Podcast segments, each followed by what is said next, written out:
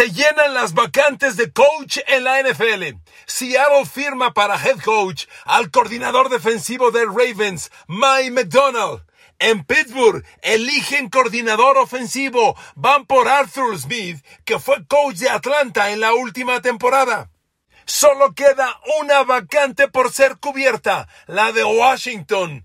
Nadie le hace caso a Bill Belichick. Se va a quedar sin trabajo. Lo mismo que Pete Carroll y Mike Brable sigue esperando al menos una entrevista. La NFL ha renovado ya siete nuevos coaches y un sinnúmero de coordinadores ofensivos y defensivos. En Filadelfia apostaron por veteranos. Big Fangio, coordinador defensivo. Callan Moore, coordinador ofensivo. La NFL se reajusta. Hace cambios decisivos preparando el 2024 y solo quedan dos preguntas por responder. ¿Quién reclutará a Washington para head coach? ¿Y por qué nadie Nadie le hace caso a Bill Belichick. Queridos amigos, bienvenidos a mi podcast. Saludos, saludos con cariño, feliz de la vida. Nos vamos a Las Vegas, nos vamos a la ciudad del pecado y toda la próxima semana lo que pasa en Las Vegas se queda en mi podcast. Lo vamos a compartir para charlar con ustedes. Gracias por estar aquí. El Super Bowl está en proceso. Pero todo el movimiento que hay con los otros 30 equipos no puede pasar inadvertido. Por ello lo tocamos el día de hoy haciendo una pausa a Mr. MVP Patrick Mahomes y al joven maravilla Brock Purdy. Hablemos hoy de los otros 30 equipos. Miren amigos, aunque la nota del día la da Seattle al firmar a Mike McDonald, yo quisiera abrir el podcast de hoy con los Steelers, ¿de acuerdo? Porque a mí me generan dudas y contrasentido las cosas que están ocurriendo en Steelers. A ver, por ejemplo, han firmado a Arthur Smith como nuevo coordinador ofensivo. A mí me encanta la decisión, me parece correcto. Ahora le doy detalles. Arthur Smith es un tipo brillante que ha entregado muy buenos números con muy poco talento. Sin embargo, lo que no entiendo es al señor Ad Rooney II, el actual presidente de los Steelers. Le voy a presentar un audio que circuló ayer en todos los medios de Estados Unidos y palabras del presidente Steelers que se dice muy insatisfecho y muy ansioso por cómo están las cosas. Escuche por favor a Ad Rooney II, presidente de los Steelers. I think there's an urgency. I think everybody you know, we've, we've had enough of this. You know, it's, it's time to, to get some wind. It's time to take these next steps. And so, yeah, we're, we're I think there's some urgency here for sure.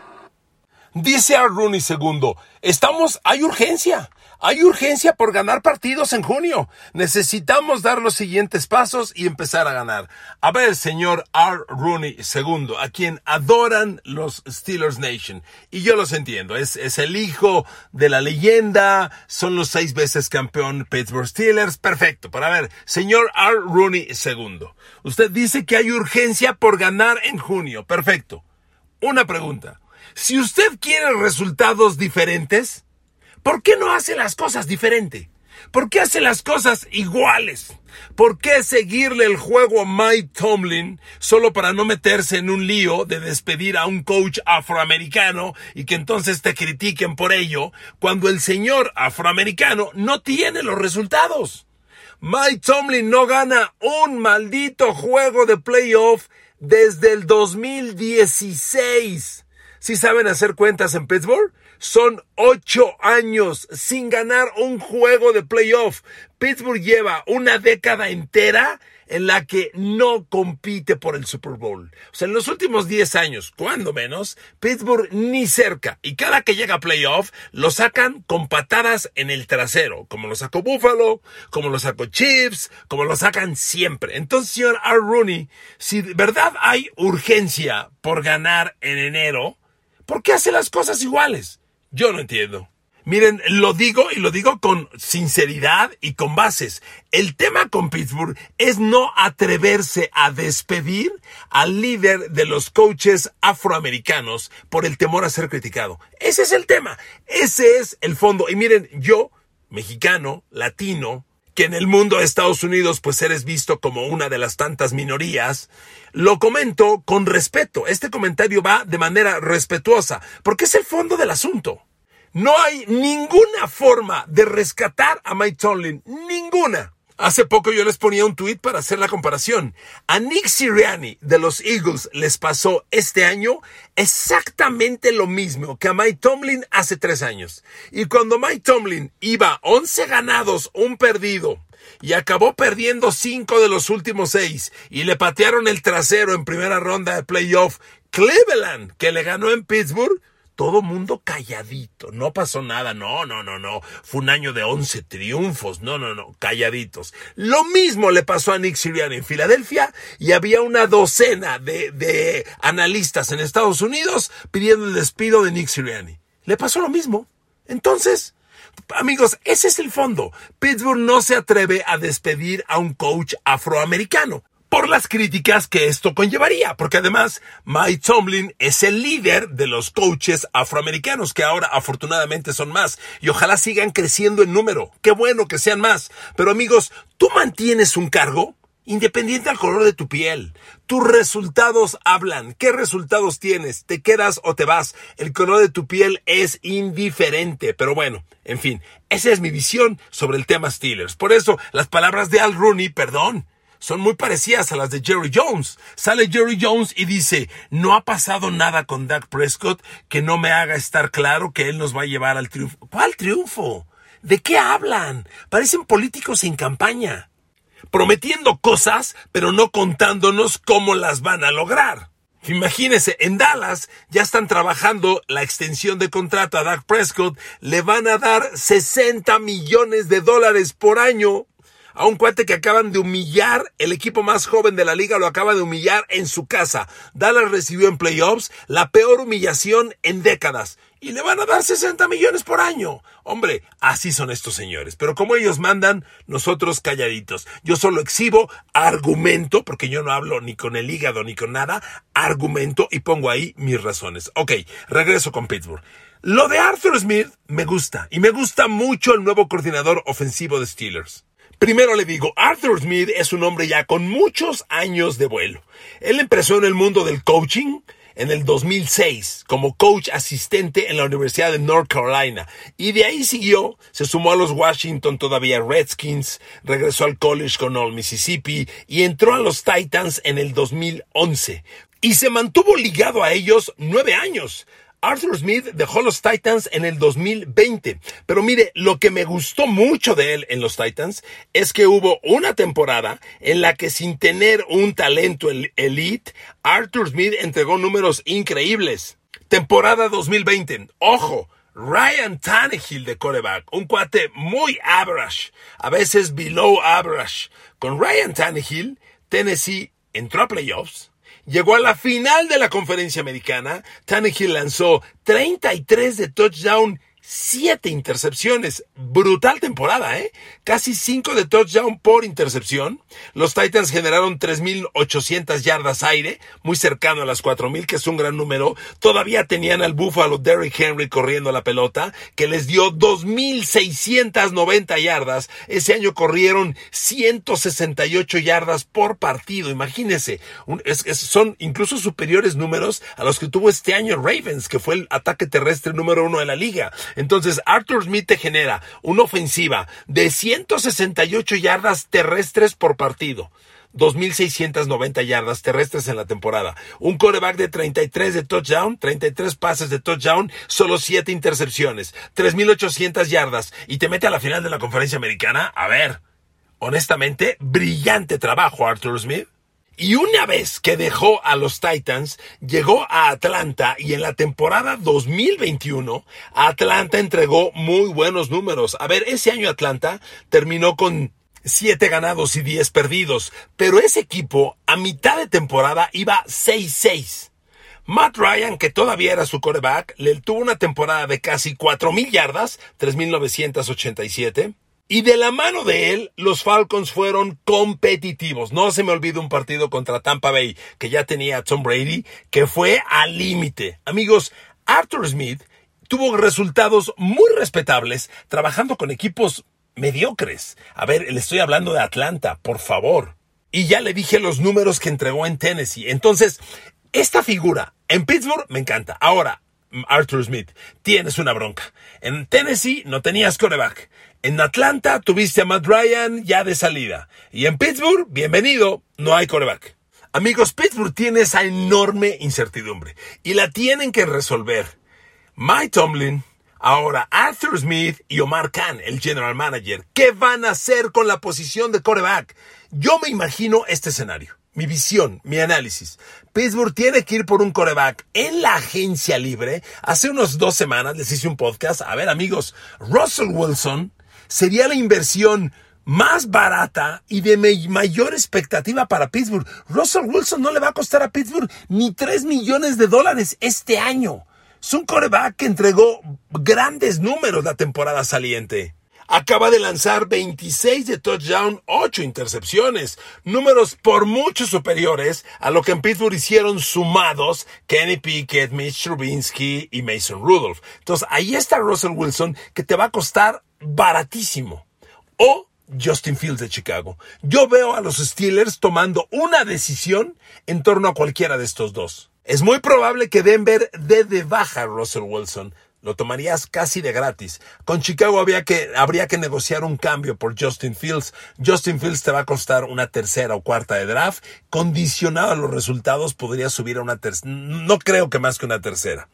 Ahora, los Steelers van a entrar a la agencia libre, todavía hay números por definir, no hay, no hay cifras definitivas, pero hoy viendo la nómina de Steelers, no va a haber dinero disponible. ¿eh? Hoy Pittsburgh se pasa 14 millones 230 mil. Más o menos 14 millones es lo que va a aumentar el tope salarial. Así que Pittsburgh podría estar tablas. Con los ajustes de contrato y lo que usted quiera, a lo mejor libera 10, 15 millones, chance y 20. Bueno, es un poco de dinero para maniobrar, pero no hay mucho. Entonces, la decisión clave, Arthur Smith, Mike Tomlin, Omar Khan, ¿qué vas a hacer con el coreback? Porque yo, yo creo que el escenario ideal es o Justin Fields o Russell Wilson. Y en la primera de draft, el mejor talento disponible, sea playmaker o tackle izquierdo. Y yo me inclinaría más por el playmaker. Ese es el escenario que yo vislumbro de los Steelers. Ahora, todavía tienen agentes libres por firmar. Creo que no son nombres muy comprometedores. A ver, ¿qué agentes libres tiene Pittsburgh? El corner Levi Wallace, que no hizo nada espectacular. El safety Miles Killebrew. El linebacker exterior Marcus Golden. El linebacker Kwon Alexander. El corner James Pierre.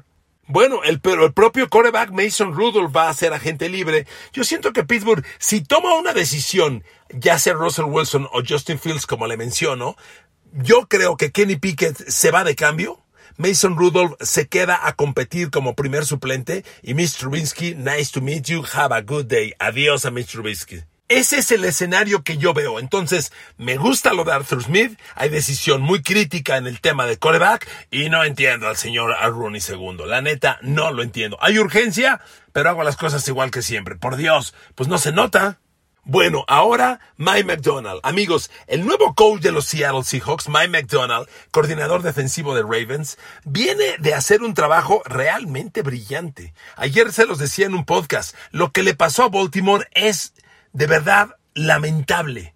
Baltimore ha echado por la borda una temporada absolutamente brillante y una oportunidad inmejorable para llegar y ganar el Super Bowl. El equipo que trae Ravens o que traía Ravens fue brutal. A ver amigos, Mike McDonald al mando de la defensa de los Ravens la entregó como la número uno de la NFL en menos puntos permitidos. Ravens permitió en el año 16.5 puntos por partido. Kansas City permitió 17.3 y los San Francisco 49ers 17.5. Ravens, la defensa que menos puntos aceptó. La tercera que menos yardas aceptó. La número uno en capturas de coreback, por Dios. Y espéreme, Hoy en día hablas de una defensa con grandes números en capturas de coreback y dices, ah, bueno, tienes a Joy Bosa, tienes a TJ Watt, tienes a uno de estos fenómenos, pero no. Baltimore entregó tremendos números atacando al coreback con una defensa que tiene nombres muy ordinarios. A ver, Justin Madubuike, el tackle defensivo, terminó con 13 capturas. ¿Usted cuándo había oído hablar de Justin Madubuike? Va a ser agente libre, por cierto, y le va a costar un lanal a Baltimore retenerlo. Pero Justin Madubuike ascendió de la nada y se convirtió en tackle defensivo elite. Claro, la dupla de linebackers, Roquan Smith, Patrick Quinn, sí está para espantar al miedo. Fascinante. Y el perímetro, por Dios. Los pases de touchdown que permitió Baltimore fueron número uno de la liga por menos pases de touchdown aceptados. Amigos, Mike McDonald entregó números espectaculares. Y va para coach de Seattle. Fíjese cómo las cosas. Seattle tenía en Pete Carroll al coach de 73 años de edad, el más veterano de la NFL. Y ahora tiene a Mike McDonald, de 37 años de edad, el coach más joven de la NFL. Los Seahawks van del coach más veterano al coach más joven en la NFL. Bien, adelante y va a llegar a estos hijos que han invertido buen billete. A ver, amigos, en este año que terminó, hablando del año NFL, el 2023, Seattle, el novato corner Devon Witherspoon, le salió no bueno, fenomenal. Hoy Devon Witherspoon con Rick, Wallen, el otro, Tariq Wallen, el otro corner, y con el veterano safety Jamal Adams, hacen un perímetro muy sólido, muy confiable. Fue una gran decisión firmar desde el año pasado al tackle defensivo Leonard Williams. Lo trajeron de cambio de los Jets, gran jugador. Y en los linebackers, Boye Mafe tiene apariencia de ser un fenómeno en ascenso. Entonces, Mike McDonald, muy bien. Mike McDonald, amigos, ha sido gente de Jim Harbaugh toda la vida. Mike McDonald llegó con Jim Harbaugh a trabajar a los Baltimore Ravens en la temporada del 2014. Imagínense, 2014 dejó a John Harbaugh y se fue a Michigan con Jim Harbaugh en el 2021. Y regresó la, esta temporada con John Harbaugh, es, amigo de la familia de Jim y John Harbaugh, y regresó con John Harbaugh a los Ravens para tener esta brillantísima temporada. Entonces, realmente, los Seattle Seahawks se llevan a un talento excepcional. ¿Ok? Ahora, Washington sigue sin coach. Y nadie pela a Bill Belichick. Amigos, hace cuatro años, cuando Tom Brady se convirtió en agente libre, yo dije, 31 equipos de la NFL se van a lanzar por Tom Brady. Y el reporte dice que solo Chargers y Tampa Bay, que finalmente lo firmó, fueron los únicos interesados en Brady. Se equivocaron otra vez, porque Brady firmó con Tampa y ganó otro Super Bowl. Pero les platico esto porque yo pensé lo mismo con Bill Belichick. Cuando se convirtió en un coach disponible, yo dije, van sobre de él varios. Y no, Solo Belichick se entrevistó con Atlanta, que como ya sabe usted, ha firmado como coach. A Dave Canales, el jovencito coordinador ofensivo de Tampa, es el nuevo coach de los Falcons.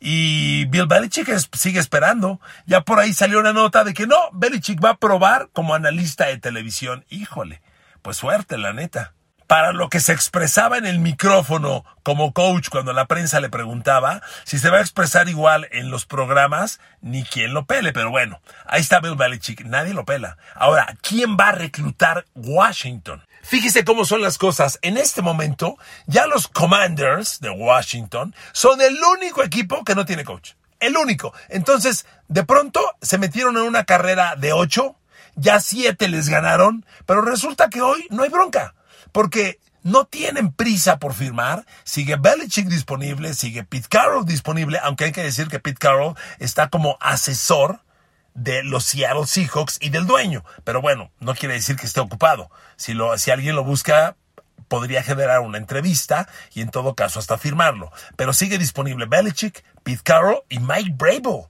A ver, para mí Mike Brable es una de las mentes jóvenes más brillantes de la NFL. Lo que Brable hizo en Tennessee sin coreback me parece muy loable. Pero bueno, es otro disponible. Los reportes dicen que Washington ha caminado muy bien con Dan Quinn, el coordinador defensivo de los Cowboys. Vamos a ver si se, se, deciden en ese sentido. Dan Quinn ya fue coach, fue coach de Atlanta, de los Falcons. Dan Quinn perdió el Super Bowl con Atlanta ante los Pats en aquel histórico Super Bowl que Atlanta ganaba 28 a 3 y terminaron perdiendo en tiempo extra.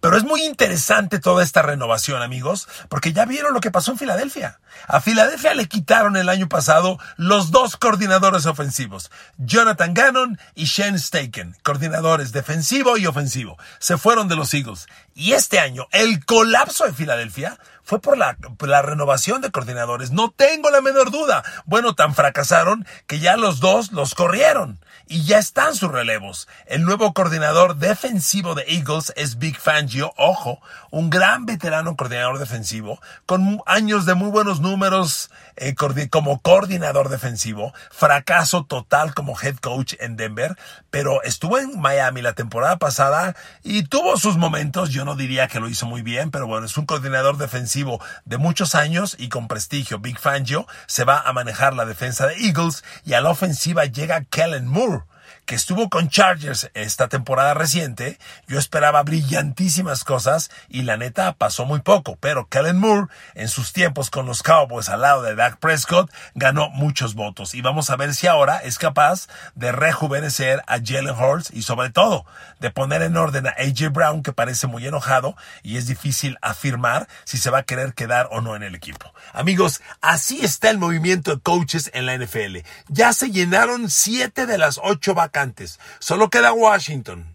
Nadie pela a Belichick. Y si usted me pregunta hoy quién ha ganado en estos siete movimientos, para mí, Chargers, con Jim Harbaugh, que por cierto, hoy lo van a presentar. Hoy jueves Jim Harbaugh toma el mando formalmente en los Chargers. Para mí es el mejor y más atractivo de los cambios. La bronca que va a tener en Chargers es que el equipo no tiene dinero disponible en la agencia libre. Bueno, no solo no tiene dinero, se excede escandalosamente, algo así como 50 millones. Entonces, recortar contratos o reestructurar contratos y tratar de rescatar el mayor número de jugadores va a ser su chamba. No se van a quedar todos, va a poder contratar muy pocos y va a depender del draft. Pero amigos, Jim Harbaugh con Justin Herbert, Mike Williams, Keenan Allen, Austin Eckler, Quentin Johnston, me encanta. La neta, me encanta. Amigos, así las cosas. Un podcast más, un día menos para el Super Bowl y yo feliz, feliz de estar con ustedes. Gracias, gracias, muchas gracias. Que Dios los bendiga. Hasta mañana.